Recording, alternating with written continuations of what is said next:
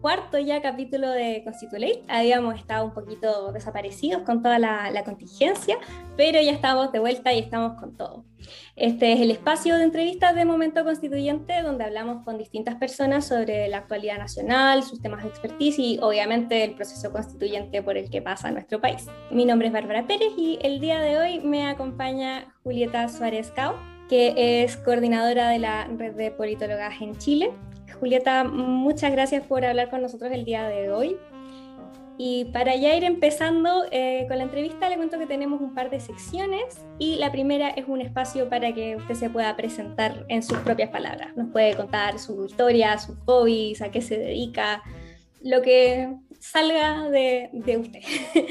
Así que vamos con conociendo a nuestra invitada. Muchas gracias, Bárbara. Un placer estar charlando con vos esta noche es difícil, ¿no? Uno está acostumbrado a que te presenten y es cierto, de una manera bastante fome. Pero bueno, les cuento entonces. Eh, yo soy argentina de origen, y estudié licenciatura en ciencia política, después hice el doctorado en ciencia política en Estados Unidos y de ahí postulé a todo el mundo, ¿no? porque tenía ganas de trabajar en casi en cualquier lugar del mundo, menos Argentina. Eh, y conseguí trabajo en Chile. Así que llegué a Chile hace 11 años y desde una visión siquiera muy académica y muy desde lo que se llama la torre de marfil, ¿no? Yo estudiaba, o mis, mis temas, no, no, es en pasado, pero mis temas eran más relacionados con federalismo, política subnacional, partidos, sistemas electorales. Y bueno, y me dedicaba más a la academia. Esos fueron mis primeros años acá en Chile. Después, por cuestiones más personales, me acerqué por tema de militancia feminista. Armamos la red de politólogas con otras colegas y amigas que sentíamos que dentro de la ciencia política las mujeres estábamos muy invisibilizadas, que casi siempre eran hombres los que aparecían analistas en medios, pero también en la academia, qué papers leíamos, ¿no? qué papers enseñábamos, qué enseñábamos a veces en clase, a quiénes citábamos. Entonces era, pero bueno, pero la ciencia política está llena de mujeres, ¿cómo puede ser? Organicemos, no. Y eso nos dejó también en, en el contexto este chileno, digamos, en una posición bastante interesante y ventajosa cuando pasa el estallido social, ¿no? Y después la, el acuerdo por la paz y la nueva constitución, lo primero que hacemos es ver, bueno, hay que elegir una convención constituyente, pero el, el Congreso chileno casi no hay mujeres, ¿no? Habíamos estado estudiando las cuotas, teníamos toda la experiencia internacional de cómo funcionaba paridad y cuotas en otras partes del mundo, y la verdad que eso nos dejó en un lugar como de privilegio, con, e, con ese know-how, que también por esta división, si querés, medio sexista de la ciencia política, la teníamos más las mujeres, que son las que escribimos sobre estos temas, las que enseñamos sobre estos temas, las que leemos estos temas. Y bueno, y así terminé entonces involucrada con el diseño de paridad para la Convención Constituyente, que para mí fue un proceso súper interesante, aprendí muchísimo y descubrí que me encanta hacer incidencia. Así que ahora, además de academia, también hago incidencia. Muchas gracias. Esta es una de mis secciones favoritas porque al final es interesante escuchar la presentación en, voz de nuestras invitadas e invitados porque es, distinto. y, bueno, después de esta presentación vamos a pasar a nuestra segunda sección donde le voy a hacer las preguntas más, más extensas. Esto es, vamos al grano. Em, ya pasó el, fin de semana de la mega elección, como le, decían en los medios de comunicación. Fueron las elecciones municipales de la primera vuelta de la gobernación regional en muchas regiones, incluyendo la metropolitana, y de constituyente. Y como estoy segura que ya todos sabemos cómo fue el proceso y todo, pero una de sus particularidades fue la inclusión de la paridad, que ya, ya veníamos mencionando la de antes porque es algo completamente nuevo en nuestro sistema político. Y como es tan nuevo, hay personas que todavía no, no entienden qué, cómo, cómo funciona realmente la paridad. Yo sé algo, pero también me declaro ignorante en muchas cosas más técnicas. Entonces, como quiero partir preguntándole como, ¿qué, qué es la paridad? ¿Cómo funciona? ¿Cómo se implementó? Bueno, la paridad es eh, en este contexto, ¿no? Y que, como vos decís, es algo muy nuevo en Chile, pero en realidad es algo muy nuevo en el mundo, porque por algo Chile es el primer país mundial en tener una convención constituyente a nivel nacional que va a ser paritaria. Entonces, ¿cómo pensamos esto? Lo pensamos desde la posibilidad de emparejar la cancha para que las mujeres tengan las mismas oportunidades que los hombres, no solo para candidatearse, sino también para ser electas. Si pensamos en las democracias contemporáneas, y te diría casi en, en todo el mundo, hace casi un siglo, un poco menos de un siglo, que las mujeres tenemos derecho al sufragio, ¿no? En América Latina, en otros países antes todavía.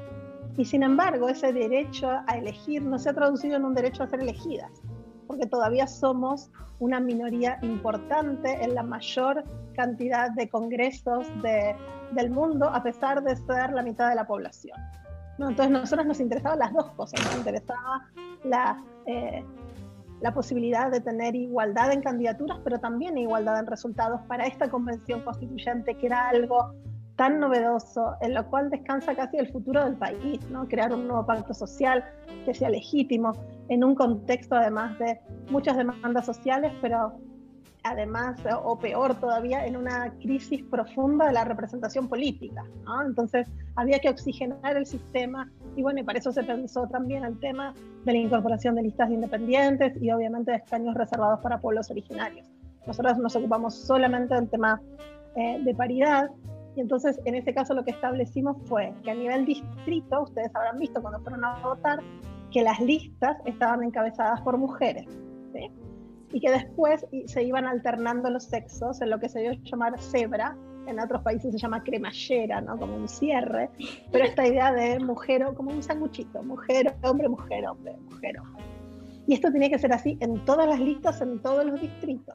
Y esto es un cambio importante porque la ley de cuota que se implementó en 2017 en Chile tenía un 40% digamos, reservado para mujeres o para hombres, en general son mujeres, pero a nivel nacional. Entonces, un partido podía ubicar a su 40% de mujeres donde quisiera, no tenía por qué estar en todos los distritos, ¿no?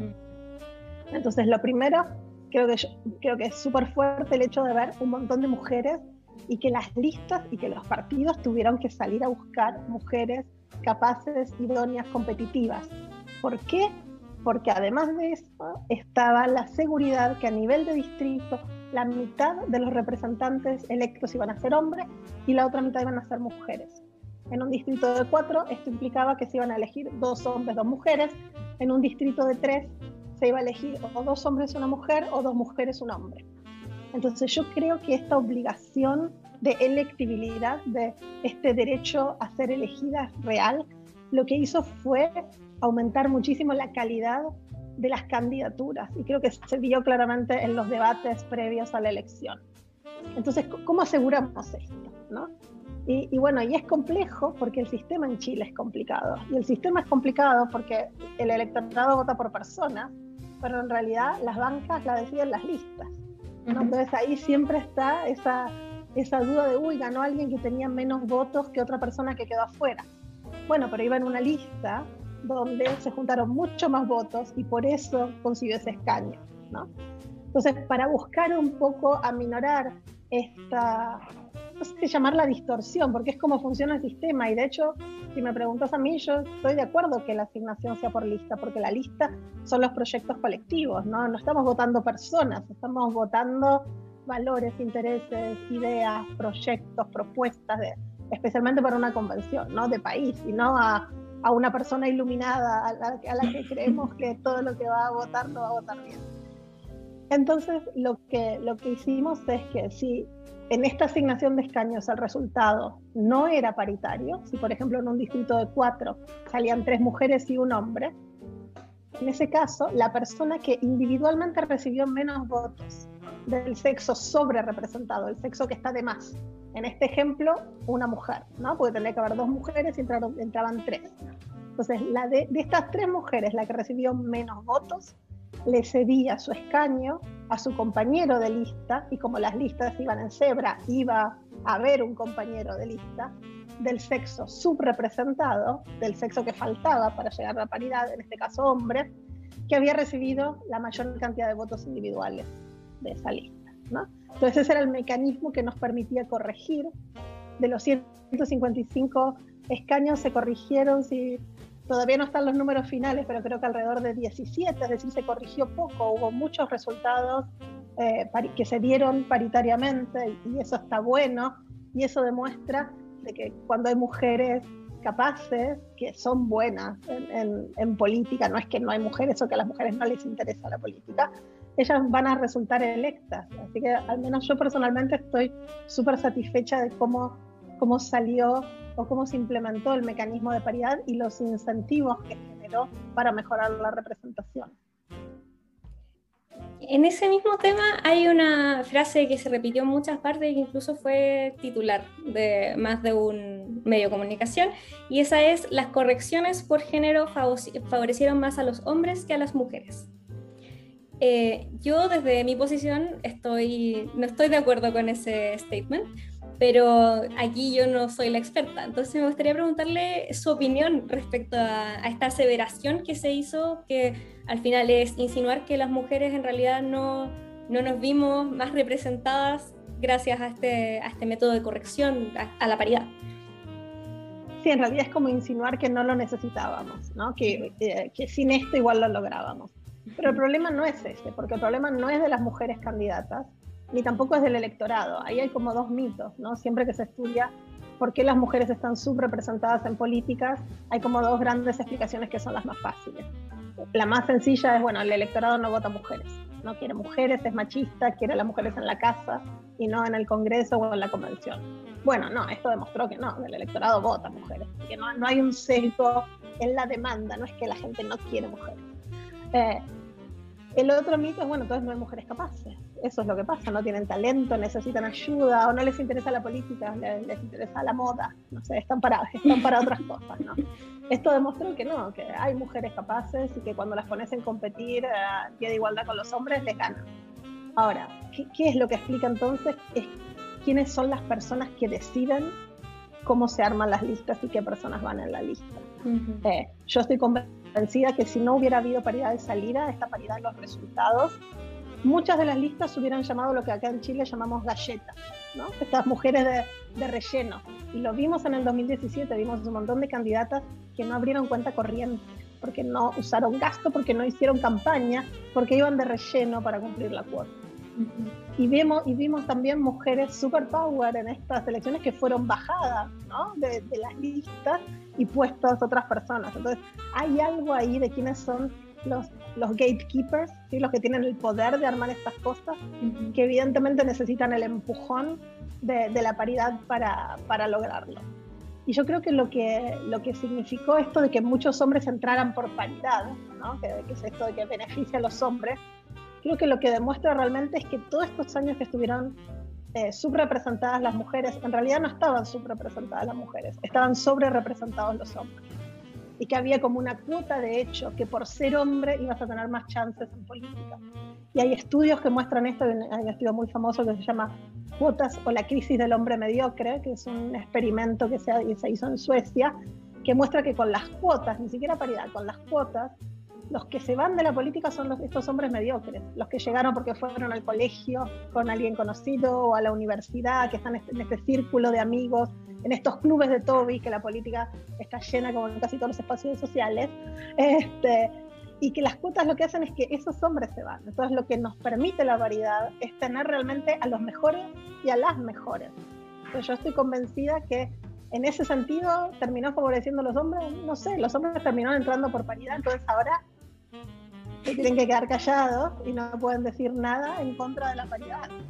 Pero esto pasó gracias a que estaba esta obligación de salida. Si no, al menos yo no tengo evidencia este, histórica como para sostener este contrafáctico de, ay, sin paridad entraba un 70% de mujeres. Yo sinceramente lo dudo y toda la evidencia apunta hacia lo contrario también es, es, complejo, porque yo me acuerdo de haber estado el domingo viendo el conteo con el corazón en la mano, porque yo soy del distrito 10, entonces estaba viendo las mesas de mi distrito ahí.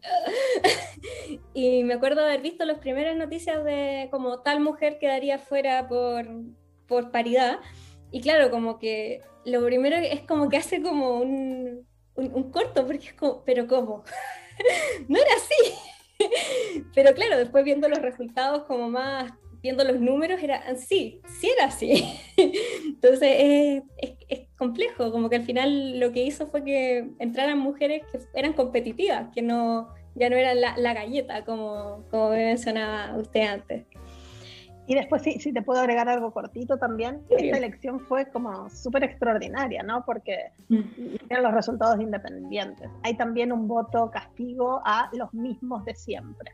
Si estos los mismos de siempre son los partidos políticos tradicionales que han gobernado, son las coaliciones, pero también son los hombres, porque la política estaba dominada por los hombres.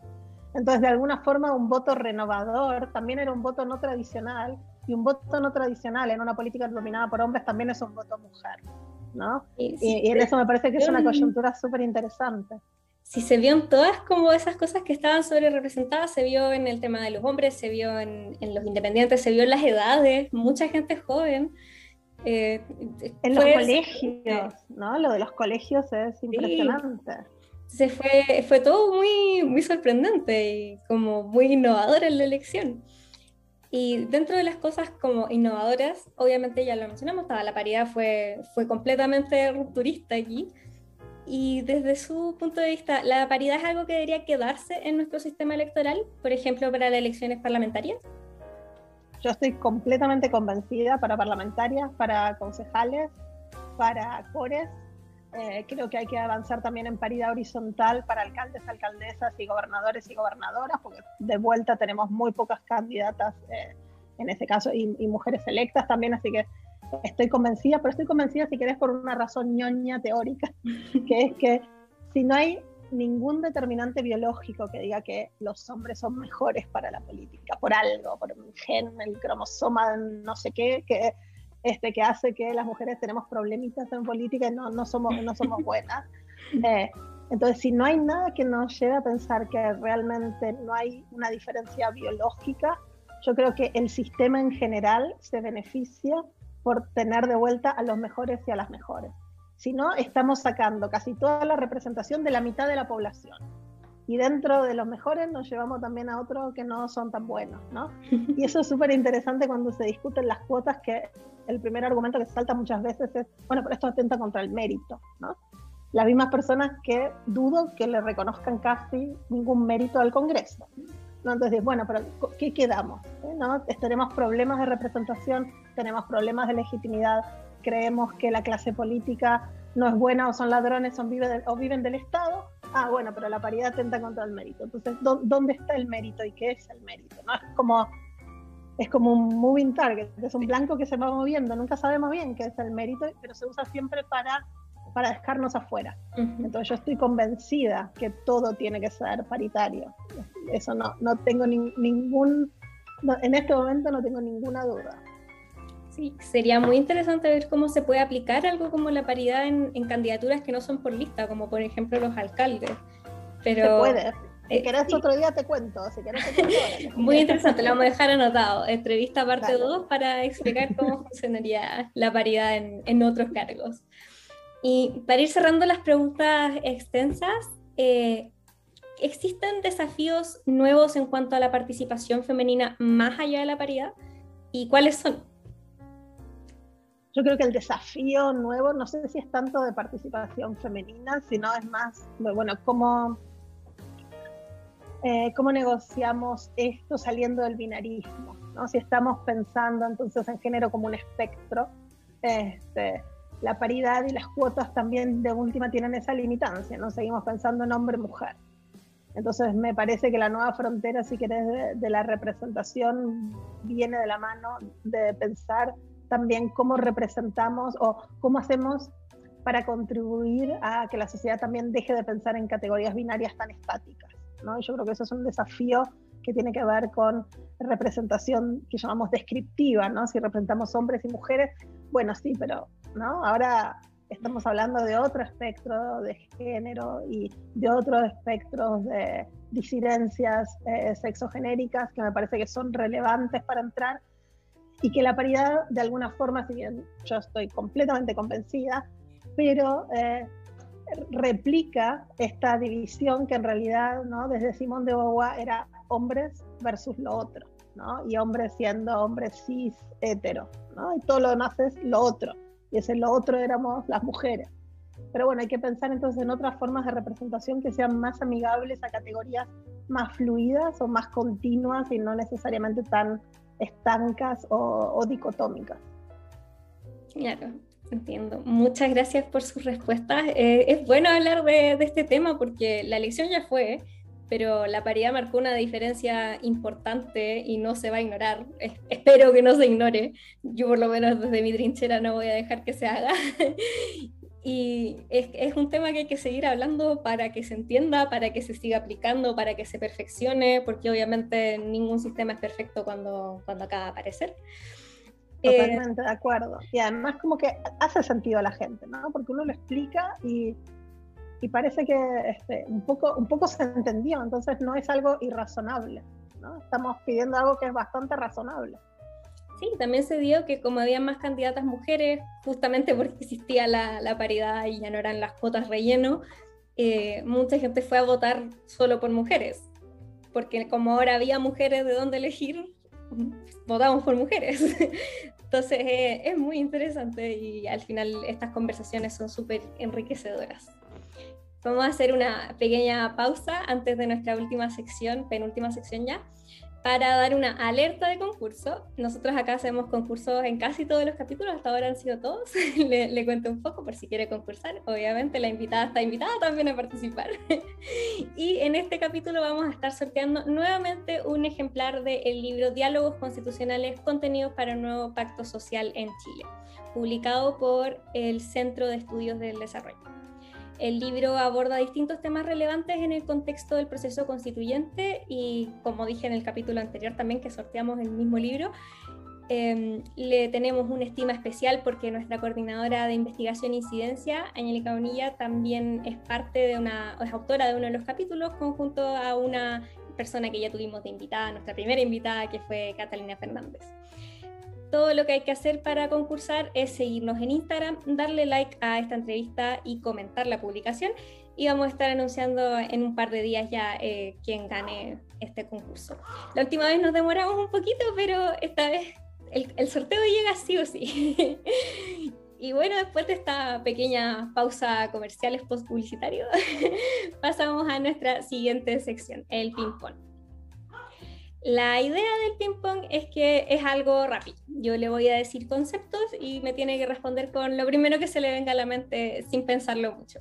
Son... Qué peligroso. Sí, pero no. hay algunos que están complejos, polémicos y hay otros que están para rellenar.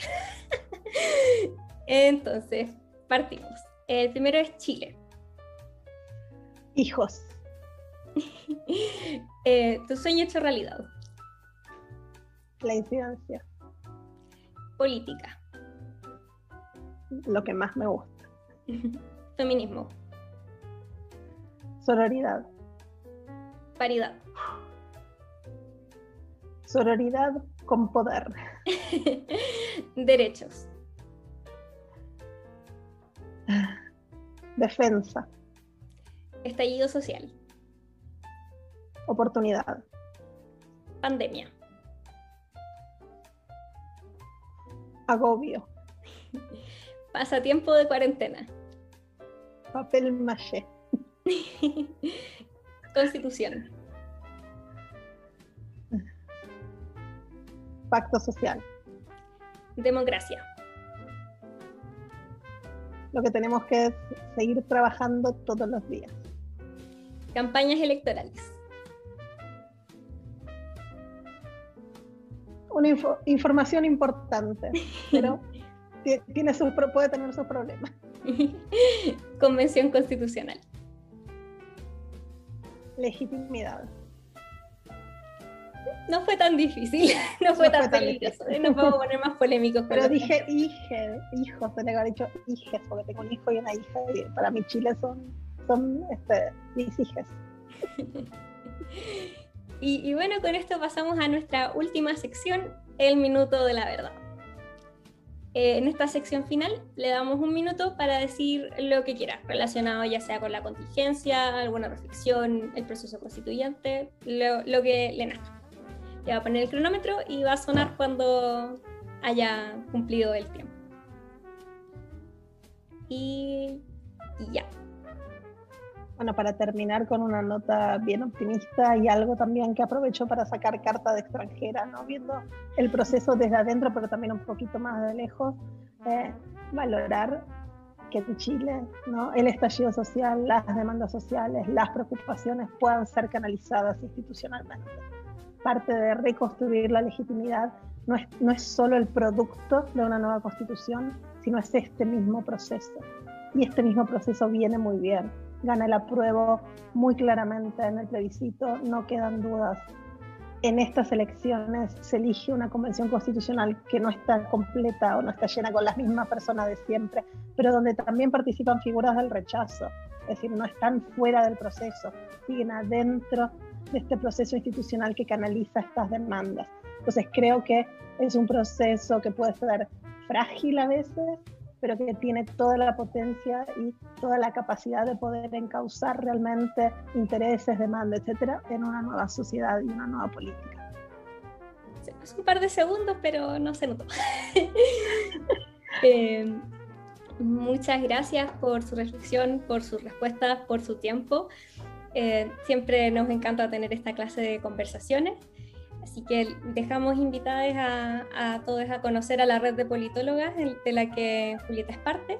Muy interesante a informarse respecto a la paridad porque, insisto, aunque la elección ya pasó, va a seguir el tema probablemente eh, en la palestra, sobre todo con que todavía no salen los resultados final, final, ahora sí que sí. Entonces, probablemente vamos a tener más noticias al respecto. Em, no olviden seguirnos a nosotros en nuestras redes sociales si es que no nos siguen todavía como Momento Constituyente. Y nos estaremos viendo en, otro capítulo de nuestro ley. Muchas gracias, Julieta, por acompañarnos. Muchas gracias, Bárbara. Un placer hablar con vos.